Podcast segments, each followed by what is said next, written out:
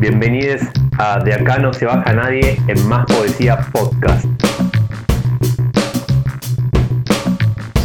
Hoy es día de entrevistas.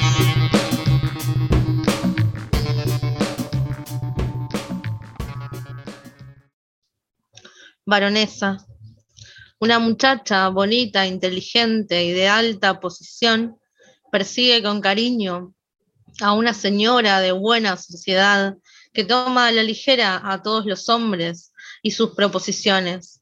La joven no discute, sabe que no hay vigilancia que logre impedirle estar junto a su amada, seguir sus pasos, enviarle flores, esperarla horas, solo para decirle, el único motivo por el que estoy aquí es para verla a usted, cumplir el castigo y el deseo, caer y no parir. Emilce Fernández, histérica. Bueno, bienvenidos a De acá no se baja nadie. ¿Cómo están? ¿Cómo estás, Rami? Hola, Cari. Bien, bien, todo tranqui. ¿Cómo estás vos? Bien, muy bien. Con los nervios de siempre antes de empezar. Bueno, está bien. Em, eh, ahora, ahora creo que lo, que, lo, que lo entendí un poco más el poema. Estaba un poco distraído, creo, cuando me lo leíste la primera vez. Em, está bueno. Em, pensaba la imagen de. No sé por qué pensé eh, baronesa, pero pensé como en. en eh, quiero que se me confunde como con la palabra vampiresa. No sé por qué se me mezcló como eso, ese juego, ¿viste? Estaba pensando como una figura medio así cuando me lo leía así, decía baronesa. ¿Como una, una figura vampiresca? Sí, eh, no sé por qué, supongo que tenía la, palabra, la palabra como vampiresco en, el, en, el, en la cabeza también, ¿viste? Eh, no sé, es raro a veces cómo funciona el, el lenguaje en uno. El otro día em, me invitó una amiga que está con, con un ciclo, sí, entrevistando a, a, gente que escribe y, y, le leí un poema y me dijo que le, le hacía sentir que, que, era como muy pequeño el poema. Y fue como raro, ¿viste? No, eh, no sé, no me, lo, no me lo habían dicho nunca, nunca me dijeron como, capaz alguna vez me dijeron, che, está bueno eso que escribiste, pero nunca me dijeron como, este poema me hace sentir como tal cosa, ¿viste? No sé. Eh, fue gracioso. ¿Escucharon a García recién? ¿Maullar? No. Vino prácticamente a maullarle al micrófono. ¿Sí? ¿Quiero recitar? Sí.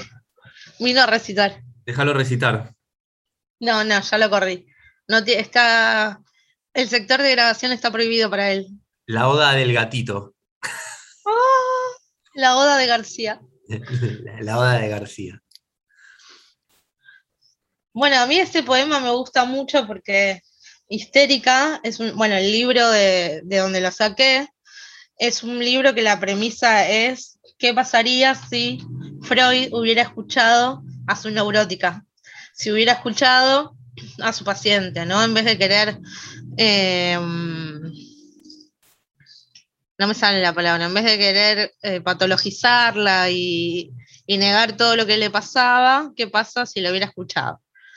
Y bueno, el, el, poemario se trata de eso, y el último, nada, y el último poema me parece súper lindo, es eh, bien eh, de, la diversidad, de, de la disidencia, me parece, y me pareció muy interesante traerlo. ¿no? De un poema que habla del amor entre dos mujeres. El final, que dice caer y no parir, me hace acordar, ¿sabes qué? Caer. Eh, a Susana Villalba tiene un poemario que se llama Matar a un animal. Y el primer, y el primer poema es un poema muy largo, como de cuatro páginas, que habla de la caída como caer enamorado, ¿no es cierto? A ver, para un. Lo tengo acá, el libro. A ver si puedo encontrar algo de esto que te digo, así hago vivo. Bueno, no sé, y me hace acordar a este, a este poema. Oh, pero es tan bello, mira. Te ofrezco el corazón como un lugar donde pasar la noche, pero la nieve es una tentación, caer hasta que sea un manto, el frío hasta que no haya nada que perder. También la nieve cambia, estás cayendo en la ilusión de redimir con cada paso el paso dado. Estás ante una puerta que golpea el viento. Ese es un pedacito de El cangrejo ermitaño, que es este poema que te digo de, de mm, Susana Villalba, que me hace referencia a esto de caer y caer y no parir, ¿no? Como el amor entre dos mujeres, caer, y no parir. Sí, em, sabes que de, Susana creo que em, no leí nada y justo me compré hace un tiempito un libro que me recomendó una amiga, em, Los cuadernos de escritura de Eve Huarte, que lo, lo compiló ella, me parece. Y de ella, sin saberlo, leí en algún momento algún fragmento de un libro que se llama mm, eh, algo de Rusia. Habla de cuando ella estaba en Rusia, que vivió en Rusia. Y ¿Eve o Susana? Susana, Susana, Susana. Ah, mira. Eh, eran como unas, sí, unos relatos sobre su vida en Rusia y cómo, no sé si ella desarrolló un poco, no, no sé cuál es el, el oficio de ella, pero había estado trabajando para algunos medios rusos, terminó ahí de periodista, una cosa, era como muy, muy entretenido. Eh, Sombras rusas creo que se llama. Eh, así que, pero no, no sabía, no sabía, eh, sabía que tenía poesía porque eh, lo sabía, pero no, no leí nada de ella. Em, está bueno pensar que siempre el qué hubiera pasado, ¿no? Si, como decís vos, qué hubiera pasado si, si Freud hubiera escuchado a, A su neurótica. a su neurótica, ¿no? En lugar de, de plantear sus teorías, aplicárselas directamente a, eh, en este caso, a la mujer, ¿no? Sí. A ver si puedo encontrar el nombre. Conversión. Qué buen libro este, ¿eh? Histérica es un librazo.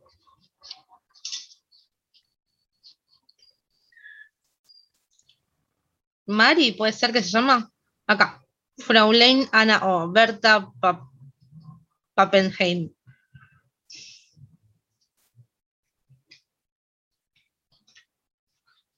¿Quién, la paciente? ¿La paciente Sí. de Freud? La paciente de Freud. Ana O. Bueno, gracias, gracias, Cari, por traernos este, este poema de, de Emilce, eh, ay, no me acuerdo el apellido, Fernández. de Emilce Fernández. Gracias. ¿Qué tenemos ahora? Ahora tenemos una entrevista a una persona increíble. Ella se llama Malu Kruk, es integrante de Más Poesía, es docente y bueno, que nos hable ella un poco más de ella, que nos acompaña en esta en esta reunioncilia.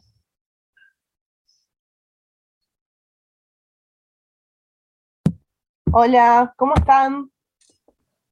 Hola, Malu. Hola Malu. Recién, recién estaba escuchando lo que decían.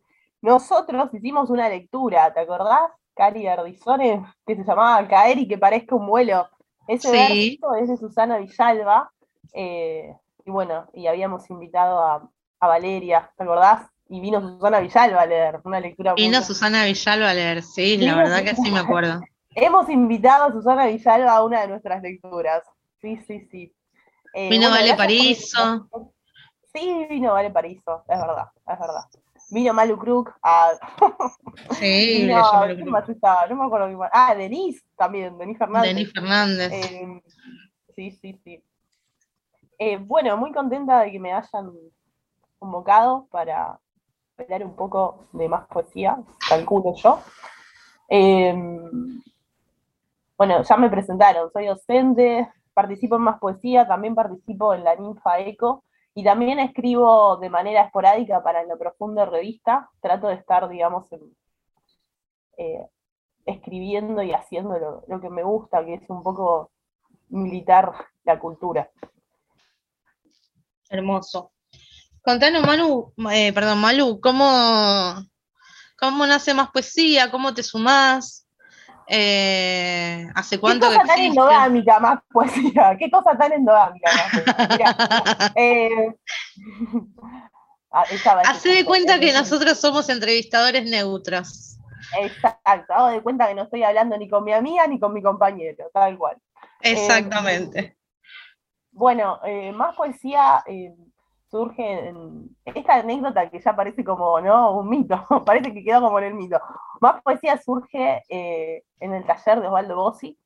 Éramos compañeros de taller eh, de distintos días. Yo iba los sábados, pero también creo que estaba los jueves. Eh, no me acuerdo si los miércoles también. Em, y bueno, y surge con esta idea de, de, de difundir y demostrar lo que otros y otras y otras hacen. Eh, yo caigo un poco cuando estaba armado todo, me meten en un grupo de WhatsApp, me acuerdo que me había dicho creo que Rami, y después me, termina, me terminaron metiendo, no sé si Cari, me parece que fuiste vos, Cari. Eh, caigo un poco cuando estaba un poco armada la idea, que era esto de hacer un Instagram, eh, entendíamos que era, digamos, la plataforma más actual en donde había que estar.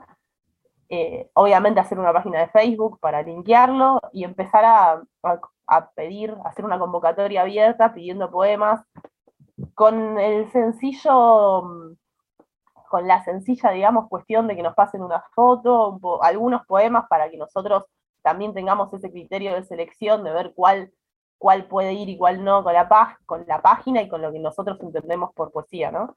Y el nombre y la fecha de nacimiento. Eh, la fecha de nacimiento del año nada más y el lugar.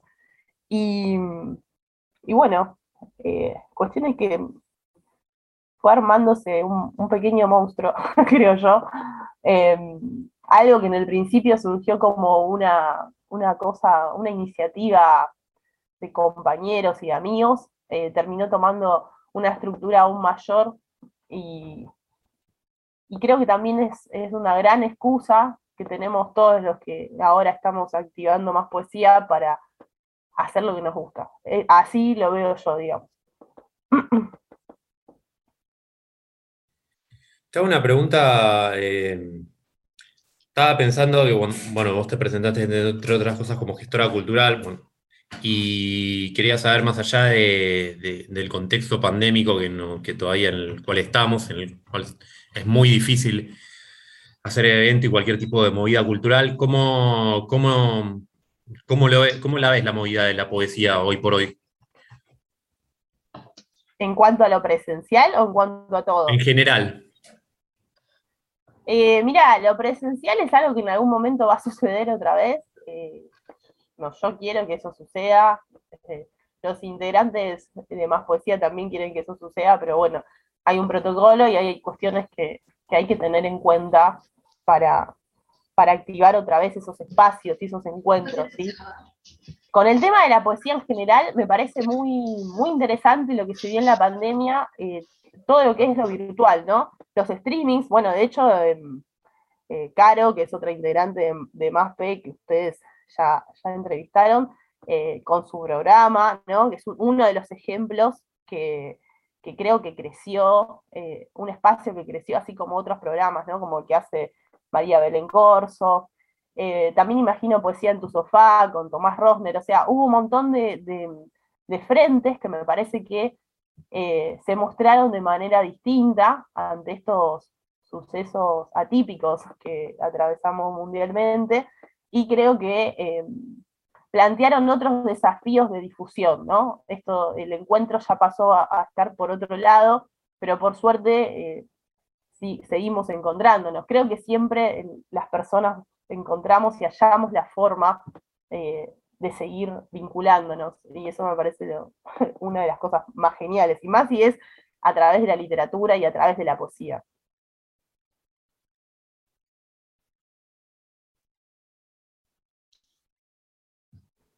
Perfecto, sí. Em, yo me quedo pensando en la revista y en cómo se ancla la revista que también nace en pandemia, ¿no? ¿Cómo, cómo fue la...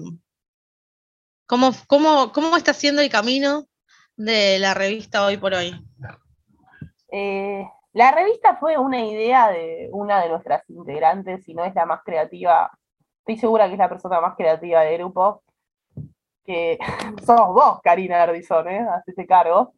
Eh, y bueno, fue una, gran idea como para empezar a, Nosotros también escribimos, ¿no? Más allá de, que nos guste leer poesía, también escribimos poesía y también eh, nos gusta estar informados de lo que pasa. Entonces, eh, como que era una buena vitrina empezar, digamos, a, ocuparla.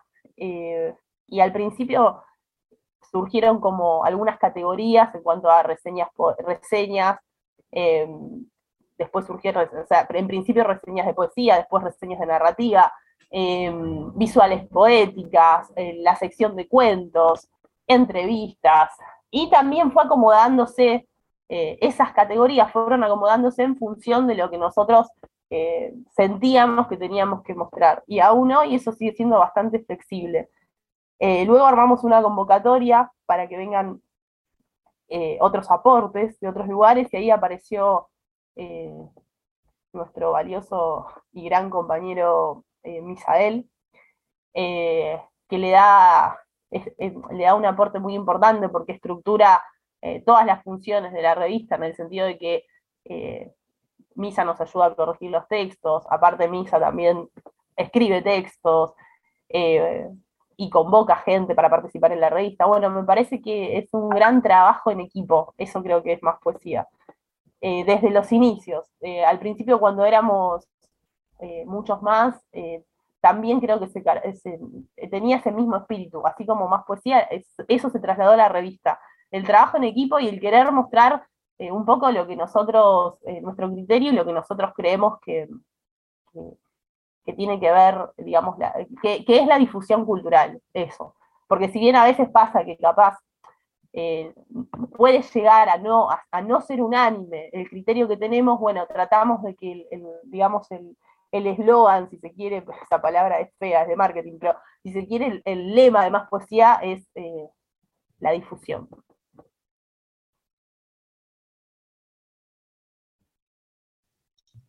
Y pensando un poco más eh, a futuro, digo, ¿Hay algún tipo de, nuevo proyecto, de ideas? ¿La revista puede llegar a materializarse en algún momento? ¿Es demasiado, es demasiado pensarla así hoy en, la Argentina 2021? Eh, no, no creo que sea demasiado. Creo que, todos nos sorprendemos. Eh, a ver, hablo por mí, pero creo que compartimos esta, esta visión de que nos sorprendemos en el lugar donde estamos con más poesía, ¿no? Esto de que hicimos de más poesía el lugar que nos gusta habitar y tratamos de, encarar las iniciativas que queremos habitar y que queremos construir. Eh, la radio, eh, los posteos, la revista, los videos, tenemos muy, muy bien delimitado en en qué se siente uno, digamos, cómodo y bien y contento haciendo, haciendo qué más poesía, ¿no? Eh, y en ese sentido siempre las ideas y los proyectos aparecen porque creo que somos un muy buen equipo y, creo que así como aparecieron cosas nuevas en pandemia y aparecieron un montón de cosas nuevas, creo que se vienen cosas nuevas también. Eh, creo no, se vienen cosas nuevas que no, no puedo, no sé si puedo revelar de todo, pero sí, a ver, la idea de materializar la revista es una, es una opción que estamos contemplando. ¿Cómo fue o cómo es la visita de Piba Atómica con más poesía? Piba Atómica, bueno, todo el mundo, no, quiero revelar su identidad, pero la voy a revelar, esto quedará entre nosotros. Piba Atómica es Gaby a ver, nuestra Gaby Roth. Em, y Gaby, eh, Gaby es nuestra, digamos, eh, asesora tecnológica de imagen eh, y de todo lo que te puedas imaginar, porque no sé si hay cosas que Gaby no sabe. y, bueno, y Gaby cuando empezó con su iniciativa personal, digamos, de Piba Atómica, aporta su mirada desde ese lugar a más poesía. Hermoso, vi cómo cambiaron, cómo cambió el logo y me parece una preciosura el nuevo logo de Más Poesía. Sí, el violeta tiene mucho que ver con, con Gaby Roth, hay que decirlo. Todos acá lo sabemos. Totalmente. Estaba pensando. Dale, Gary. Sí, no, quería eh, hablar un poquito más de Malu, de Punto de Encuentro, cómo surge Punto de Encuentro. Eh, punto de Encuentro, para los oyentes que no saben, es el libro de. Es el, la mm, ópera prima, digamos, de Malu Group. Eh, quería que me hables un poco de eso. Estaba por decir, estaba por decir eh, la, misma palabra, Cari. Estaba por decir ópera prima porque me, resultó divertida la palabra. Eh, Punta de Encuentro surge en el 2019. Yo empiezo a escribir algunos poemas. Eh, fue un poco, no sé si Emilce Fernández, no sé qué diría del inconsciente, justo estaban hablando de ella, pero pensando en esto del inconsciente, eh, cómo, mis caminos, digamos, fueron como convergiendo en un, mismo lugar. Yo escribí algunos poemas, como una, pequeña constelación que tenía lugares en común, y a la vez no tanto, y yo no me daba cuenta. Cuando interviene en mi camino Clara Inés, que es la editora de Elemento Disruptivo, eh, me acuerdo que me dijo, escribí sobre lo que sabes.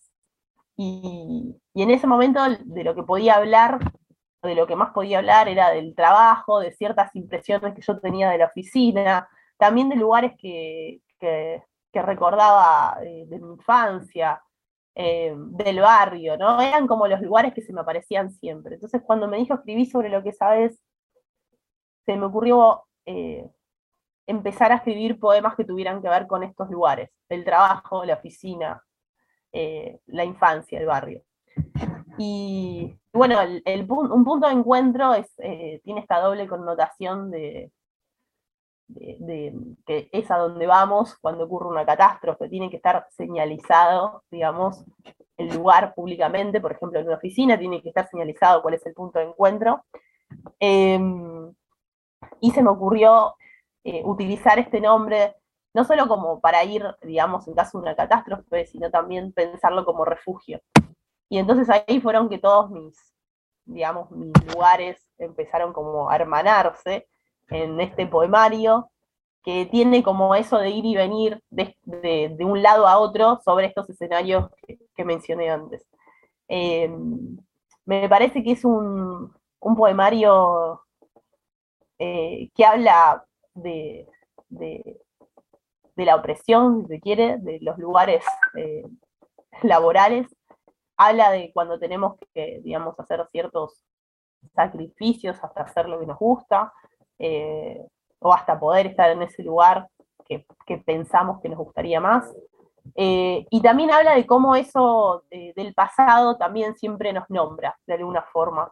Eh, nos, nos, reivindica, de alguna forma nos actualiza, a pesar de que son figuras del pasado, ¿no? Como esto del barrio, esto del, eh, bueno, mis abuelos que aparecen, eh, la, casa del jardín, cuando hablo de Pedraza, eh, es, real, la, casa de mis viejos está en Pedraza, que también es la casa de mis abuelos.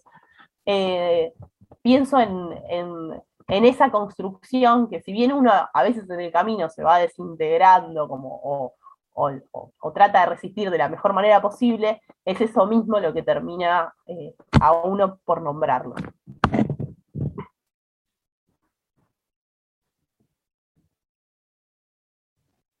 ¿Te gustaría leernos algunos poemitas de punto de encuentro? Si tenés ahí. Vamos. Vamos a leer punto de encuentro.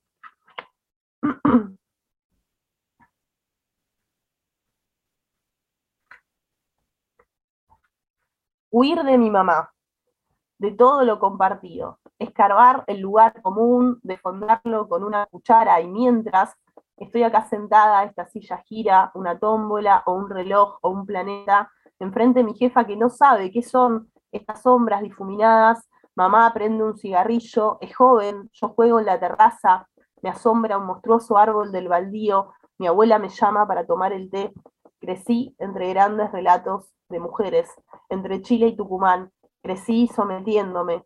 ¿Qué clase de curvas te deja eso en el cuerpo? ¿Qué tipo de espalda?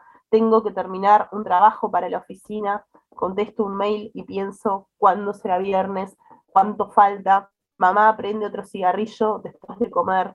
A veces su juventud implacable y salvaje no me deja concentrar. ¿Quién acaso podrá escapar de aquello a lo que pertenece? Bueno, y este, eh, este poema, eh, justo hoy que a Cari le pregunté algo del yo poético, ¿no? Estábamos hablando un poco del yo poético, del yo biográfico. Bueno, este poema es para mi abuela y, y es enteramente dedicado a su figura. Eh, tiene un epígrafe de una canción de la portuaria que dice, en cada cosa que hago, vos siempre estás conmigo. Irma, guardo la forma de tus manos, tan lindas manos, redonditas. A tu mamá también le gustaban. ¿Cómo se llamaba? Ah, sí, Melania. ¿Cómo era? Dale, contame otra vez. ¿Por qué te viniste de Chile tan joven? ¿Realmente estabas enamorada? ¿Realmente? ¿Cuál era tu sueño? Te conocí tan poco, tal vez los contornos, las sombras dulces que perdías a propósito. Acá estoy, te nombro, Irma, te recupero. Vos que entendías de costuras y tejidos, cómo se aprende a hilvanar la distancia, cómo se cura esta ampolla, que es también recuerdo, que es también olvido, y sos vos, insistiéndome con la ortografía y las divisiones y los libros y las manzanas verdes y cómo sostengo la furia de quien encuentra una respuesta, la única, te extraño abuela. Y bueno, si quieren leer uno más. Sí, por supuesto. Perezoso. El día que llegaste a la puerta de la empresa o aquella vez que te sacaron semanas después, y volviste más flaco, cansado y agotado, y aún así, contento por reconocernos, volvieron a desaparecerte. Llegué a casa llorando, estoqueando en mi cabeza las escasas posibilidades de ayudarte, las cartas que escribía refugios, la casa de mi vieja morada de decenas de perros, mi departamento lleno de gatos, ninguna opción en la lista ya exprimida. Ramiro me abrazó, pedimos por vos al universo o a quien sea, ¿Dios no es acaso una línea como las del 0800 comercial e improbable? Recuerdo la lluvia, poderosa, total, cayendo en la oficina, tu hocico sobre mí, tus patas altas, cascoteadas y también mi corazón partido, mareado en el asfalto. Bueno, y leo antigüedad. 12 años y me resisto férreamente a traer el equipo de mate o empapelar de fotos mi escritorio. No quiero que mi sobrina me vea así, con todas estas máscaras sueltas para camuflarme de los otros. Me rehuso, temo dejar alguna huella, un rastro. No voy a escribir mi nombre en la pared ni delataré mi plan de fuga tipeando una presentación institucional. No puedo encariñarme con nada. Paso de largo. Buenísimo, Manu. Bueno, em, gracias por tu tiempo, por, por las respuestas, por la lectura acá personalizada y esperaremos más novedades, a ver qué, qué sucede con, más poesía y a ver si quizás eh, se puede dar alguna lectura en, en este en este tiempo inmediato, ¿no? Seguramente que sí, seguramente que sí. Se va para arriba más poesía, eh, ¿no? Cari Ardizone. claro que sí. Decilo con tu voz, ahí va. Eh, no, agradecía yo por, eh, por los amigos y las amigas y los amigues que, me acompañan y que hacen posible este proyecto, porque también somos amigos, hay que decirlo, y, bueno, muy agradecida de, de poder decir algo de todo esto que hacemos juntos. Gracias, Malu. Muchas gracias, Malu. Te mandamos un beso. Chau, chau. Chau, chau. Bueno, ha pasado Malu Kruk. Malu Kruk. Ella eh, es Malu Kruk. Para mí, ¿algo para decir? Eh, no, me acordaba cuando le decían eh, cuando le decían, vos eras la que leías en, ¿cómo se llama? Que leías así que cuando recitaba en las lecturas de poesía y la gente se volvía como, ah, como que se ponía efervescente, ¿viste? Le agarraba, Sí. le agarraba el síntoma de la tribuna y era como, ah, como que exa- exacerbaba a la gente, como que, no sé, me acordaba de eso. Ojalá podamos eh, retornar al- a algunas lecturas pronto. Bueno, Cari, creo eso es todo hasta acá. eh, esta edición. Y también estaremos con noticias eh, en, en este Muy programa, pronto. ¿no? Muy, muy, Sí, muy sí, sí. pronto. Muy pronto, tan Muy- pronto que casi es ya mismo. Casi que ya mismo, totalmente. Bueno, Rami, esto fue De acá no se baja. No se baja nadie. Nadie. Chao, Cari. Hasta la próxima. Chao, Rami. Bautismo. Vi en sueños la pila bautismal. He sumergido mi rostro en el agua. No vamos a bañarnos de nuevo en el charco que agrieta las miradas. No vamos a verter de nuevo lágrimas en los cuencos de ese rostro. Me he sumergido en el agua. Espero ser nombrada. Yo no tengo rejas ni portales. Soy una casa abierta que recibe la inundación y el verano como si fueran un mismo rostro. Yo me entrego al porvenir de las horas, aunque me asuste el invierno desalmado. Yo soy un poco vida porque he amado y también soy muerte porque entiendo de renuncias. Este poema se llama Tempestada. Tempestada. ¿Quién pudiera llamarte rocío, rocío verde de la mañana, sobre la hoja brillante que alimenta el apetito voraz de la tierra seca? ¿Quién pudiera decirte lluvia y mirarte desde la ventana caer sobre el asfalto pleno para correr hacia el desagüe sin verte retornar? ¿Quién pudiera, aunque sea, nombrarte nube, nube oscura, presagio de tormenta, nube que lame el viento, ansioso por barrar del cielo el polvo que oculta el sol?